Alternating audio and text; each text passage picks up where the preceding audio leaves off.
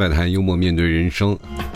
啃着最好吃的牛肉干，咱唠最硬的嗑。欢迎收听吐槽涛秀，大家好，我是老铁。最近我看到了一个消息啊，就是我不知道为什么现在很多的热搜嘛，包括一些热议的话题，都是讨论一件事儿，就是你为啥还不结婚？其实这个问题就像我每天要提出的疑问是一模一样的，就是为什么你还不买牛肉干你想想，这道理是不是一样的？很多的人啊，就是到了该结婚的年纪，一直不结婚嘛，就一哪怕就是生活过得再怎么样，尤尤尤其是很多人生活已经过得非常非常好了啊，这物理条件呀，什么家里条件都非常好，但是依然不结婚，啊，就导致于很多的人就很怨恨啊。就这些专家就说了，你不结婚呀，但是生育率怎么上出来呀？你不生孩子，那么以后我妈赚谁钱呀？是吧？其实这个东西也突然跟我牛肉干很像，你们听我节目听了那么多年了，是吧？你还不买牛肉干？你再不买牛肉干，我怎么活？其实这个就是像我好的长时间啊，也是经常会收到一些听众朋友啊。前两天有人买牛肉干说啊，我听你节目好长时间，他们一五年开始听，然后终于在呃前天吧，好像是下单了牛肉干了。我说这一跨度跨着跨了多少年了？跨了快七八年了，是吧？也真能忍啊！其实说实话，现在说这结婚这个问题，其实最早以前我不愿意谈啊，因为一谈起来，呃，聊的也太多了。因为我在节目当中也说过很多的关于这些事儿，但是突然有这么一个话题问结婚有好处是什么，我突然就是，哎，感觉被问住了啊！就结婚有什么好处吗？因为我结过婚了嘛，还没离呢啊。就是保持婚姻的状态，它其实好处能给带来很多。就是说实话呢，就是在结婚当中，你会发现，你哪怕从二人世界到三口之家啊，哪怕你还有这个双喜临门等等等等一系列的引申出来的一些生活，它是告诉你，你其实其实啊，就是从一个人转嫁到一个生活的一个态度啊，就是从一个人变成一个家庭。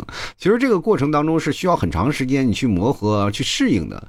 毕竟你从一个单身老爷们儿或者单身一个。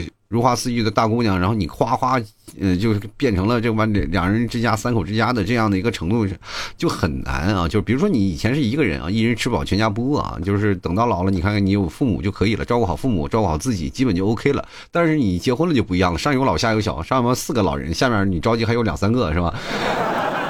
你中间还有一个天天跟你打架的人。其实现在这社会当中有很多人不结婚啊，就是，呃。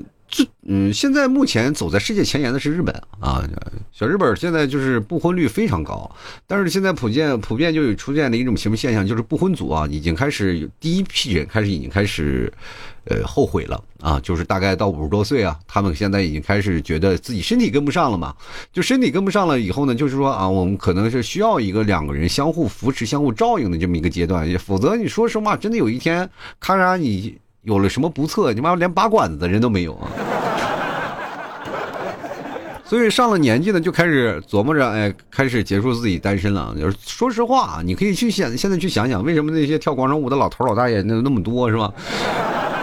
其实，变相的就是琢磨着，我还可以，我。但是你想想，你要从来就没有结婚啊，就是其实对女生来说还可以吧，就是到五十岁的时候，你说到五十多岁，你说你想再结婚，其实也很难啊。大家可能一直不理解，说啊，我在什么年纪结婚都可以。我在，其实你在三十多岁结婚的时候，三十而立啊，其实这个时候你结婚挺难的了。为什么呀？因为这时候确实是个坎儿。三十多岁的时候，在工作当中，如果你做不好，很有可能被裁员。这个时候是你压力最大的时候。你说你要哎。哎，为了工作还是家庭，你肯定选择什么？其实越早结婚，越能摆平这些事情，越能把这个事情，呃，磨合的比较好了。也就是工作、家庭啊，就是能够相处的，哎，这个比较好的一个状态。但是你如果突然三十多岁的时候，你突然插上一个婚姻，然后家里？鸡飞蛋打，外面又是领导那个鸡毛蒜皮的一些事儿，你就很难磨合，就是家里的矛盾不断啊。就是可能三十多岁，很多人琢磨着，哎，单身就单着吧，就为了事业是吧？就几乎很多的这个单身的人啊，就是为了事业。很多那三十多岁的人很想结婚，比如说三十多岁老爷们儿，为什么不结婚？他们找不着是吧？同龄人吧，是说实话啊，同龄的女生啊，同龄女人如果到三十多岁不结婚的话，基本都是女强人啊，基基本都是女强人。我就愿意为为我工作，我不愿意找一个男人，是吧？那你要说男人说是那找一个年纪小的吧，我吃个嫩草，你没那实力，是吧？因为长相二没有经济，你说你找什么啊？所以说不可能。你到了四十多岁的时候，你说你想再结婚啊？四十多岁的时候就更难了啊！因为确实给你可挑选的几率啊，这个挑选的机会很少了。就是你，尤其是现在啊，就是你可能有的人到了四十多岁，你还是第一次谈恋爱啊，但是人家那个时候都是二婚。你根本没有办法啊，就斗过人家。就是你心里可能自己还扪心自问，我能不能找一个跟我一样单身的，就很难啊。基本都是买一送一。替别人养孩子这个事儿，其实说实话，对于你一个就是单身这么多年，你心里很难放得下这个事情啊。于是乎，又等到五十多岁，终于想开了，不管再养一个养一个吧，无所谓啊。别人不管怎么看我怎么样啊，你忘记更年期这事儿了。到五十多岁，哎，就要到了更年期，你知道就要崩溃的啊！对于很多的人说，啊，更年期这个事情，你不要不拿它当回事儿啊！就是更年期，我是经历过啊，我妈我爸都更年期，那家伙，说实话，一点火那就炸，我的天！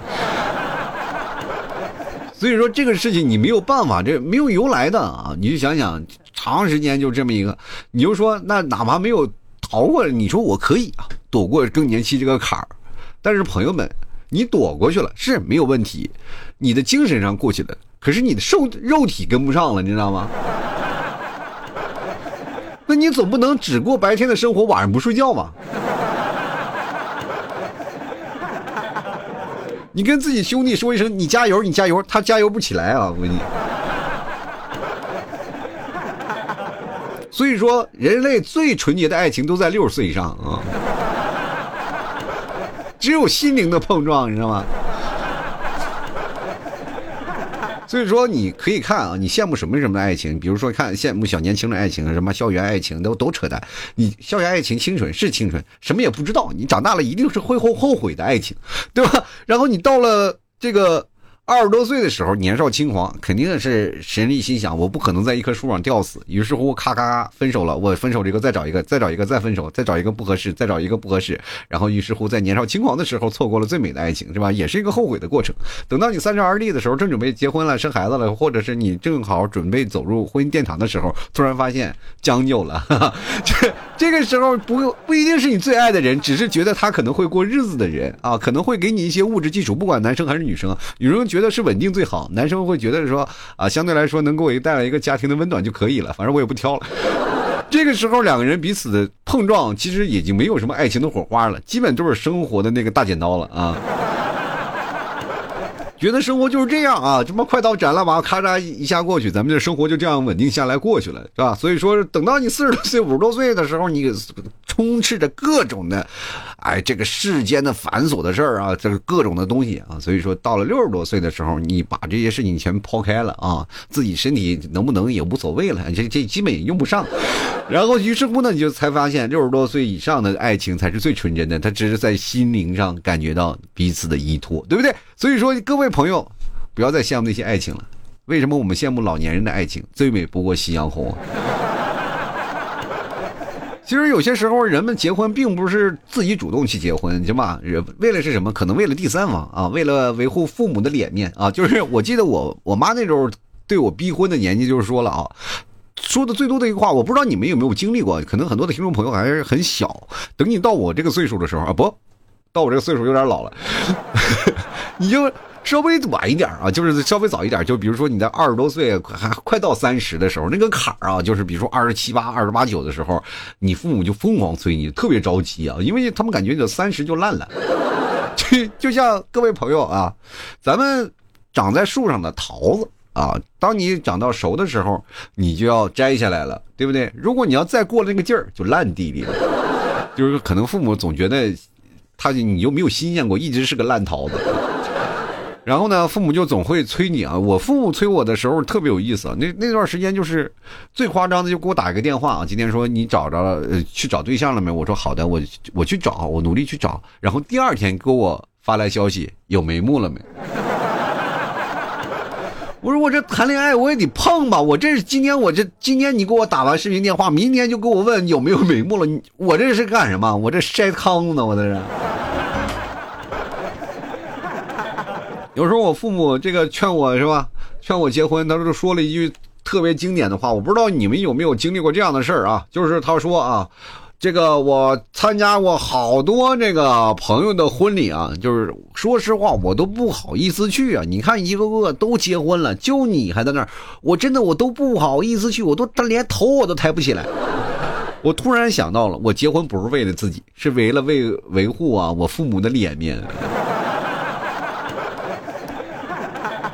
而且你发现吗？只要你谈恋爱了，你这是亲戚朋友啊，这种各各种的什么亲朋好友啊，这那这八卦劲儿都来了。其实有的时候你还真的，也就是为了维护他们的、满足他们的这些八卦，然后呢，可能最经典的就是断送自己美好的未来。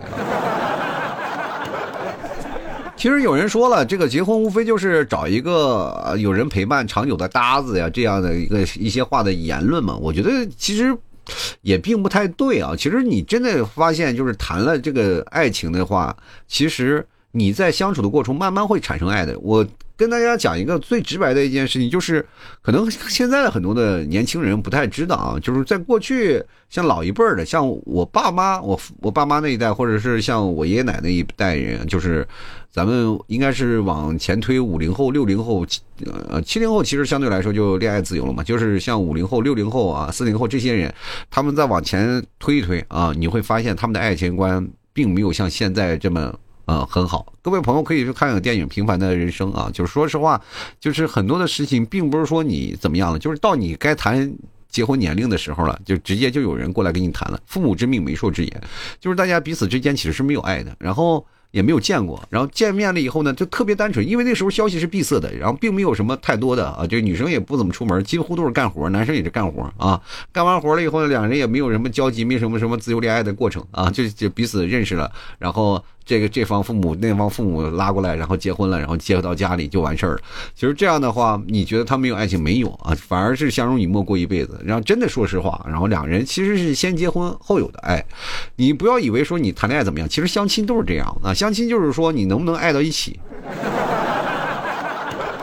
各位，我们首先咱们想到一件事儿啊，就是为什么相亲这个事情很多人就不成功啊？而而且很多的人会吐槽一件事，什么事情呢？就是觉得女生太过现实啊，就是女生太过现实相亲了。其实各位朋友，就是你看女生不怎么样，然后女生其实看你也是一样的，就是你们都已经是到投放到相亲市场，就是等于在恋爱市场当中弃子，你知道吗？但凡有点能力都自由恋爱了，你相亲干嘛？你凭自己的努力，你去能谈恋爱了，然后能说服对方了。因为你如果先谈恋爱了，是吧？我谈到一个，呃，女朋友，或者是我找了一个男朋友，那么我们俩就是在最苦的时候，无所谓租房子在干什么，我们已经了解彼此的一个诉求了。那我也想嫁你，你你啊，我也想娶你。其实这跟彩礼不彩礼没有什么关系了，两个人。彼此，哪怕出租房出租房里干什么过，反正都有自己的想法就可以了。你哪怕他就是要彩礼，你可能会说服他，那就说服他能不能不要这家里的这样两人，其实是有这样的一个合法的过程的当中的啊。当然，有的人谈恋爱了，其实有的人这个恋爱长久了，其实他对这个彩礼其实没有太多。因为很多人说了，现在结婚彩礼就是一个最大的一个绊脚石，你把它踢开不就行了？但是多数人啊。就是你踢石头可以，踢彩礼这块石头可以，你能不能把鞋穿上？没有方法啊，直接上去踢啊，光着脚丫子啊，把自己踢骨折了，结果什么两败俱伤。其实这件事情你可以看啊，有的人为什么说为彩礼混着，就是两个人哪怕要到结婚的年纪里，可能是自由恋爱了吧，但是恋爱没多久就要谈论谈婚论嫁了，因为这个时候已经迫在眉睫了，你的岁数已经不到那儿了，对吧？你不可能再因为彩礼放弃这一段，然后再开始下一段了，因为下一段也会形成这样的，因为你没有长时间的时间累积，没有。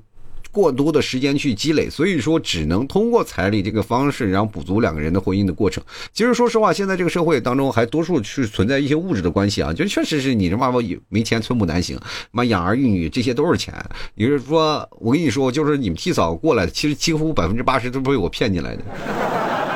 就我过这么穷困潦倒，其实我说实话，我一点财力没有，我完全是凭借的是我的才华，你知道吗？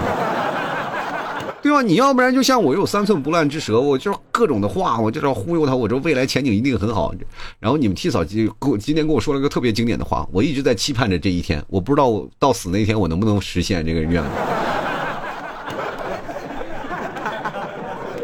那你到相亲的过程当中，两个人寻求的一个过程当中啊，他询问你，你询问他，其实是一个很好的一个过程。其实就过去我就特别抵触相亲，我不是没有相过亲，我也是被投在那个自由恋爱市场当中投放过，被父母遗弃过啊。就是说他们一个安排很多的介绍啊，相亲。其实相亲的过程当中，无非就是一种认识，但是认识过程当中呢，彼此的一个试探的方向啊，其实大家都是在想，如果合适的话，咱们就先投放试试啊，OK，咱们再去。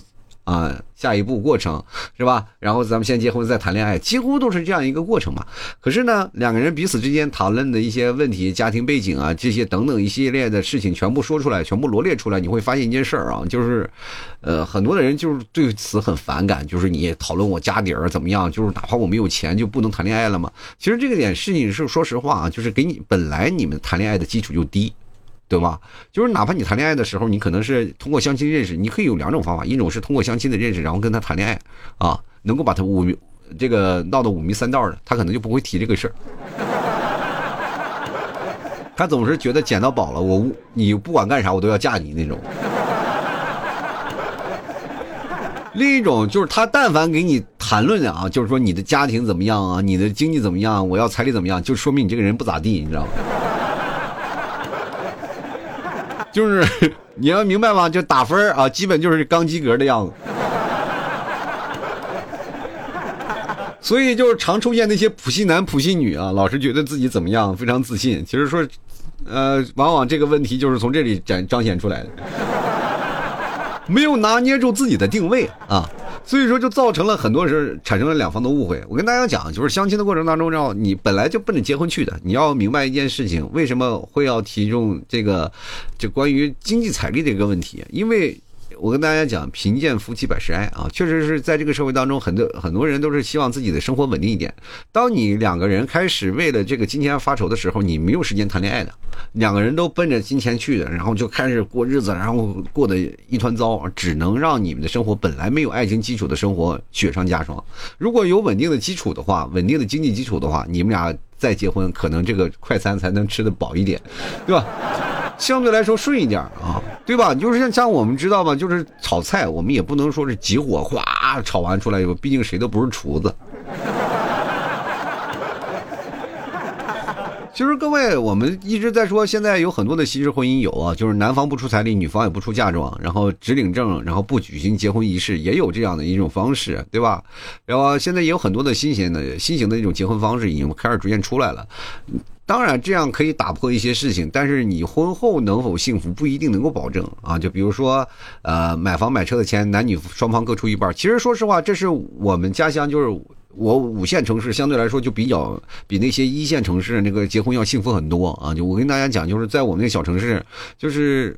结婚了，只要两个人要结婚，就是男方给这个家里买个房子。其实家里买房就是，啊，男方家里出个房子啊，女方家里出一辆车啊。几乎你结婚了以后就是有房有车一组了。就哪怕以前你骑单单车，只要急要结婚了，马上就是单车变凤凰，就是你也不用入赘啊。就是现在也大家也都豁达嘛，就是生两个孩子，一个随父姓，一个随母姓啊。就是哪怕你家里只剩一个的话，那你可能会嗯这个呃起四个字的名字嘛，就是比如说这个呃呃父亲的姓，母亲的姓，然后再加上孩子的名字啊。就是现在有很多啊，这个包括我，你是这样让我们家孩子说起个别的名字，确实也起不了。不是说我这个人怎么样传统怎么回事，就是因为那个啥呢？我和你们替嫂一个姓啊。就是现在有很多的这个生活的方式也逐渐就改变了，就是两夫妻俩的生活方式，就比如说两项生活开支 A A 制，就是我有很多的那个同事在这个一线城市生活的，他们都是各自花各自的钱，就是比如说我赚我的工资，你赚你的工资，但绝大多数生活的这个开支呃开销啊，就是男方出，然后女方那个钱也自己花，男方钱也自己花，没有说是把这个钱给一方保管，没有这么说的，几乎都是保持各自的有的一个经经济模式啊。然后呢，也当然绝大多数年轻人不愿意跟父母同住了啊。就我觉得这个确实跟父母同住也不太好，就是老年人的那个思想跟现在年轻人思想碰撞太厉害。尤其是婆媳的关系实在难拿，所以很多人结婚了也害怕这个婆媳关系。真的不是说女生害怕，是男生害怕啊。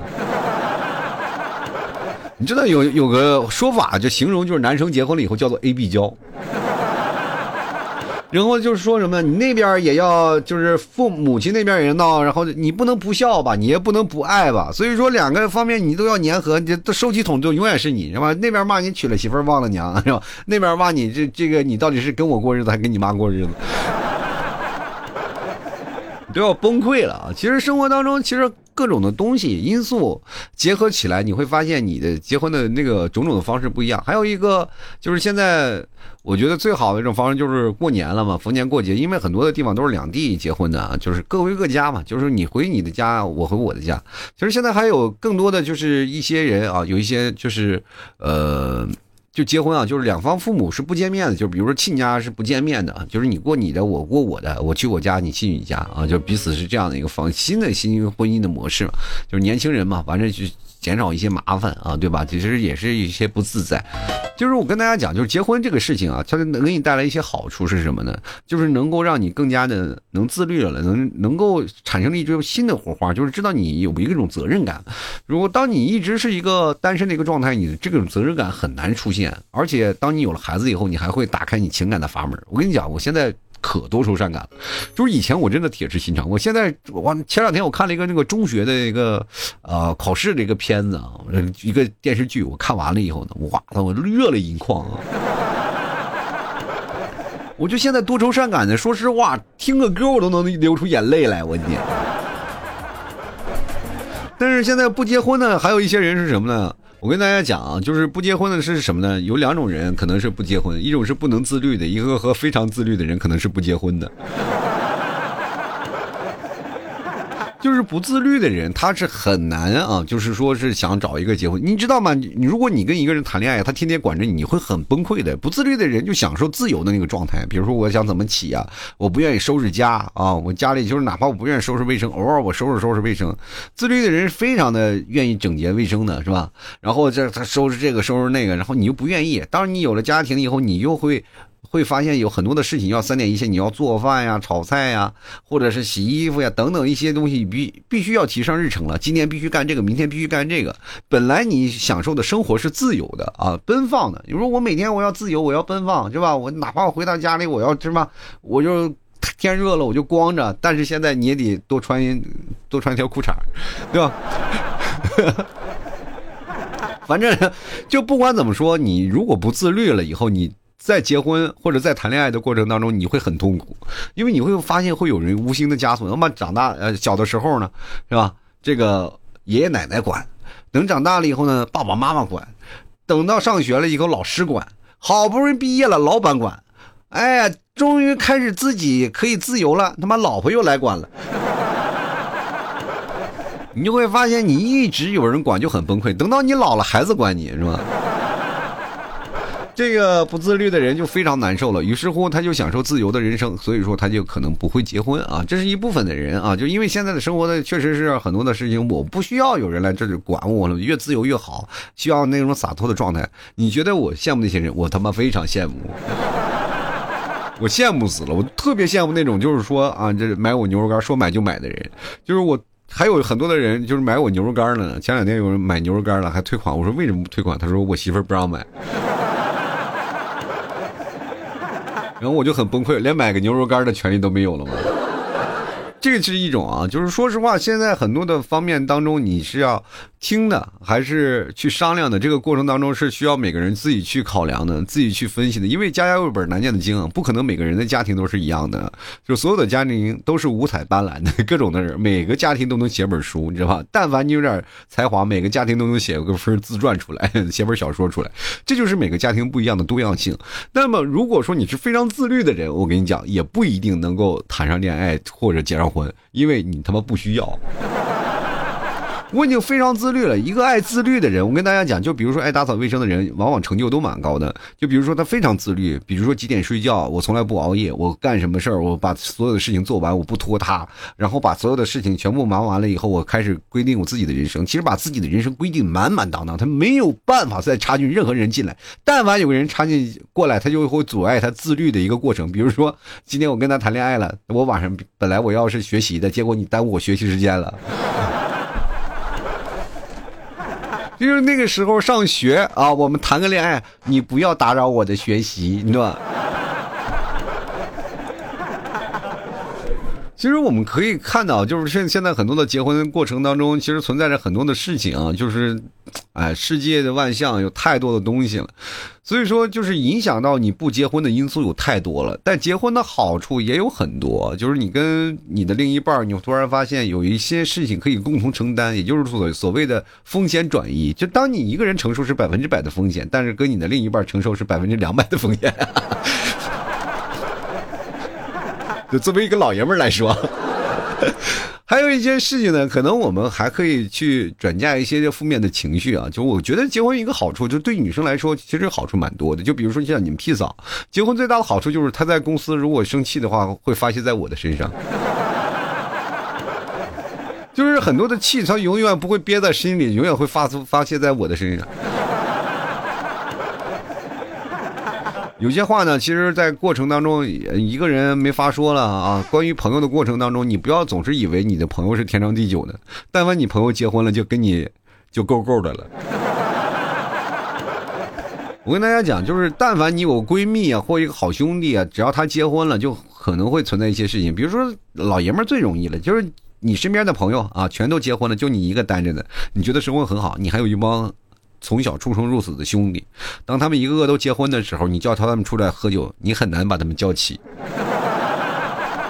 其实道理很简单，没有办法给自己的老婆请假啊。我也经常说跟朋友出去喝顿酒，我偶尔才出去喝顿酒啊。我其实现在酒量下降特别厉害。我说出我出去喝顿酒啊，你们屁早就特别不开心啊，说我出去喝酒去了，怎么回事儿？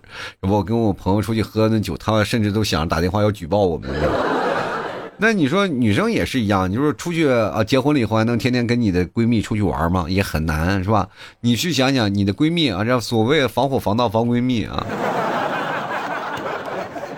但是如果说你的闺蜜都结婚，就剩你自己了，你们闺蜜能凑起来啊，经常凑起来一起玩吗？不行啊，嗯，是吧？她至少还要跟她老公在一起，啊，甜蜜呢。这个时候你怎么打扰呢？不对啊，是吧？你这个时候你就不就是闺蜜了，你就是龟电灯泡。其实结婚啊，我们可以很多的说，就是对于女生来说，就是咱们平心而论，可能。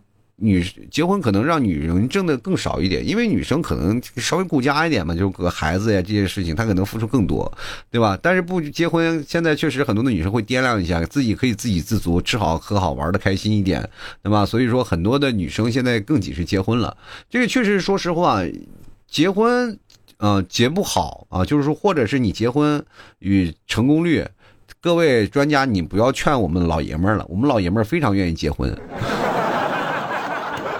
你多劝劝那帮女生啊，让那帮女生喜欢结婚啊。其实婚姻也不一定，它就是很好的。就是婚姻，它不一定百分之百。你说你结婚就很好啊？因为结婚这个，它有很多的那个一地鸡毛的一件事情啊。就是你结婚了以后，还会碰到一些这个啊鸡鸡毛所呃蒜皮的事情。比如说有些大男子主义啊，有些女生啊公主病啊等等等等，这所有的事情，可能对于男生女生都有这些问题。关键是。婚姻重要的是包容，你能否包容对方的所有的缺点？就是我跟大家讲，就谈恋爱的时候，你看到对方全是优点，但是一结婚了以后，时间长了，你看到对方全是缺点。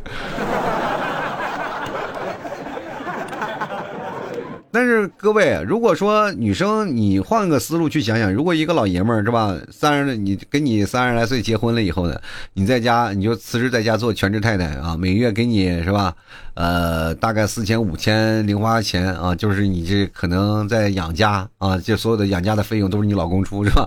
等你活到六十岁退休的时候，你没你还能赚一百多万啊，